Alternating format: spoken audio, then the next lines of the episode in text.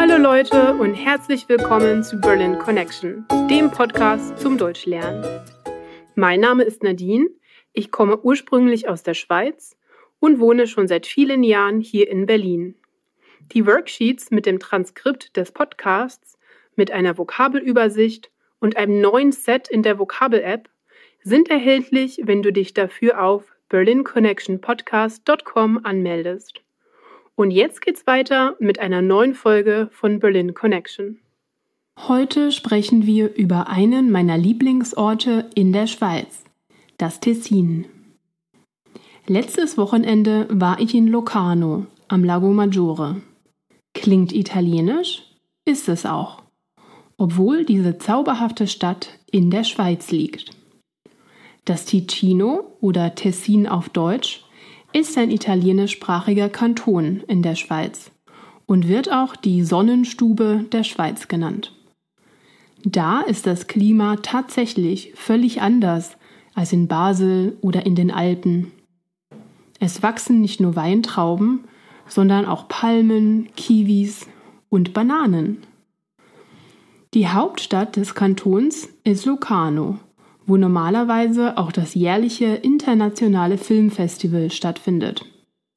Die Stadt liegt direkt am Lago Maggiore, einem See. Und wir sind in einem Airbnb in der Nähe des Lido, der Seepromenade, abgestiegen. Bei der Hinfahrt gab es allerdings beinahe ein Fiasko. Wir sind mit dem Zug aus Basel in Richtung Tessin gefahren. Da wir nicht aufgepasst haben, haben wir es verpeilt, in Bellizona umzusteigen und sind statt nach Locarno nach Lugano gefahren. Wirklich komisch, dass zwei Städte, die relativ nah beieinander liegen, so ähnliche Namen haben. Wir haben aus der Not eine Tugend gemacht und haben uns die zauberhafte Stadt Lugano angesehen.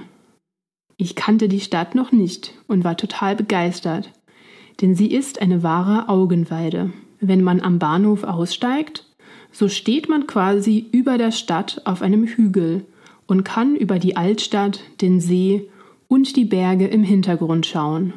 Überhaupt sieht im Tessin, wohin man auch blickt, fast alles aus wie auf einer Postkarte. Wir haben in einer Osteria zu Mittag gegessen, sind ein bisschen spazieren gegangen und sind dann auf den Zug in Richtung Locarno. Und was kann ich euch von Locarno und Umgebung erzählen? Diese Gegend ist ebenfalls wunderschön. Besondere Highlights waren für mich das Matcha-Tal und das Verchaska-Tal. Beides Täler mit kristallklaren Bergseen und Flüssen, die sich durch beeindruckende Felsformationen ziehen. Eine wahre Naturgewalt. Wir konnten dort wandern, schwimmen und italienische Spezialitäten genießen. Es war ein Traum. Danke fürs Zuhören einer weiteren Folge von Berlin Connection. Wenn du mehr aus diesen Folgen rausholen willst, melde dich für die Worksheets auf unserer Webseite an. Wenn du Fragen oder Kommentare hast, dann melde dich entweder per E-Mail unter hi at berlinconnectionpodcast.com oder auf unserer Facebook-Seite, Instagram oder Twitter. Ich freue mich, von dir zu hören. Bis zum nächsten Mal. Tschüss.